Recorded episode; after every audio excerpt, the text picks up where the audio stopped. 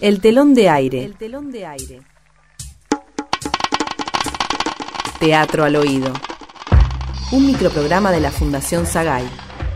Hoy presentamos El collar de la abuela. A mi hermana no la veo desde el velorio de la abuela. Ese día tan triste para todos fue mucho más terrible gracias a mi querida hermanita.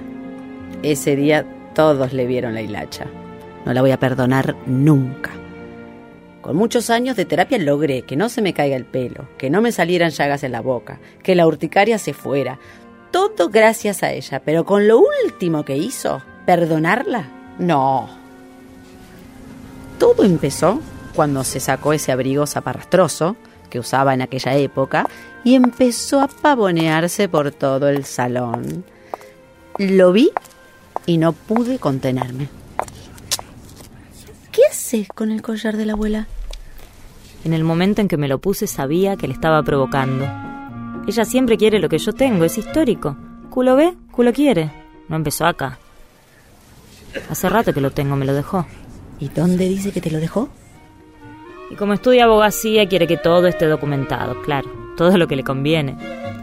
El collar lo tenía yo, la abuela estaba muerta, nadie podía reclamarme nada. Me lo dio ella, no tenía que escribirlo en ningún lado. ¿Y el resto sabe que lo tenés?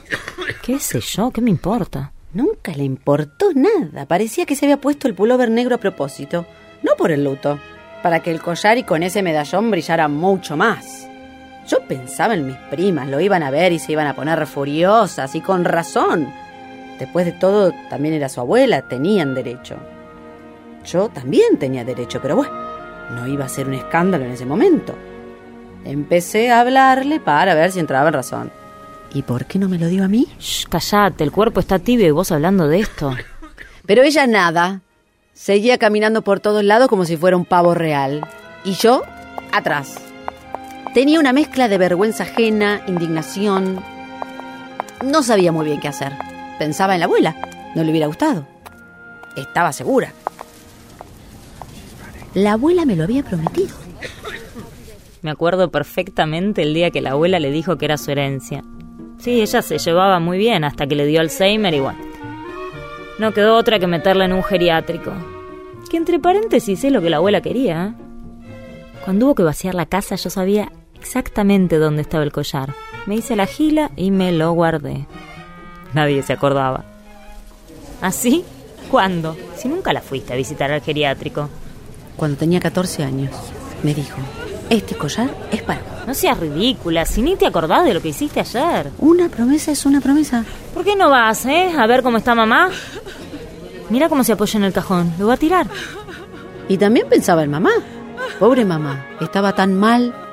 ¿Qué iba a sentir cuando viera el collar? Tenía que evitarle ese disgusto. Con terapia entendí que mi gran problema, el de toda la vida, es que siempre pienso en los demás antes que en mí. ¿Qué va a ser? Es así. Es más fuerte que yo. Si me lo prometió a mí y te lo dio a vos, tenemos un problema. No, vos tenés un problema. Le sugerí un montón de cosas para arreglar esta situación. Claro, siempre fui conciliadora, mediadora, siempre tratando de arreglar las cosas. Pero como me dice mi psicóloga, no puedo hacerme cargo de todo. Y me da pena y bronca porque había tantas opciones y nada le venía bien. Entonces que se lo quede mamá. Después de todo es su hija. No, me lo dio a mí. El día que me recibí es mío. Como estaba tan intransigente, apelé a su parte sensible. Que lo venda y nos dé la mitad cada una. No, es mío. Todo el velorio estuvo con lo mismo. Yo huía por todos lados. Me ponía a hablar con mis primas y mi hermana se me pegaba. Creía que la había perdido, me daba vuelta y estaba ahí. Y mi hermana seguía y seguía, una pesada. Bueno, lo usamos una semana cada una. No, Estaba encaprichada. Siempre supe que era ventajera, egoísta, pero en un momento así pensé que iba a aflojar. Pero no, ella quería ese collar a toda costa. A esa altura estaba dispuesta a renunciar al collar con tal de suavizar la cosa. Todos estaban tan mal, estábamos tan mal. La abuela fue una institución en la familia.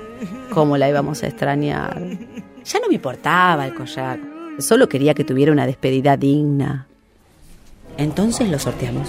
Andate a la mierda. No es justo. El velorio estaba terminando y la gente se acercaba al cajón para darle el último adiós. Mi hermana, la primera. Hasta se le cayeron unas lágrimas. Cara dura. Creo que eso fue lo que me colmó. No podía soportar tanta hipocresía. Entonces, cuando se acercaron para cerrar el cajón, no sé qué me pasó. No lo pensé. Miré fijo el collar en el cuello de mi hermana. Mi mano se movió sola. Le arranqué, el collar.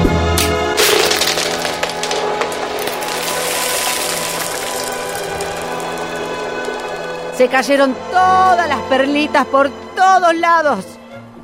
La gente se quedó pasmada. Nosotras tiradas en el piso, juntando perlitas a ver quién agarraba más. Por suerte mamá se desmayó y entonces se llevó la atención de todo el mundo. Es que la combinación de velorio y escándalo es devastadora. Aproveché el barullo, manoteé el medallón del collar y me tomé el palo. Yo vi que se lo llevaba, quería gritar, pero no podía, no me salía la voz. ¡Se lo lleva! ¡Se lo lleva! ¡Se lo lleva! La gente se empezó a ir, claro. Lo que hizo mi hermana fue imperdonable. No lo toleraron. Hicieron bien. Y mamá, pobre, cuando volvió en sí, me abrazó muy fuerte y me sacó del lugar. Me miraba como felicitándome. Yo sentí que me agradecía. Al fin alguien había puesto en su lugar a mi hermana. Ella no hubiera podido en ese momento. Pero la nena se salió con la suya. Corrí, corrí, corrí, corrí, corrí como nunca en mi vida. Al fin, al fin la había perdido. Ahora ya está, la bloqueé de todas mis redes sociales. Y es por eso que estoy viajando. ¿Y vos? ¿De qué te escapás?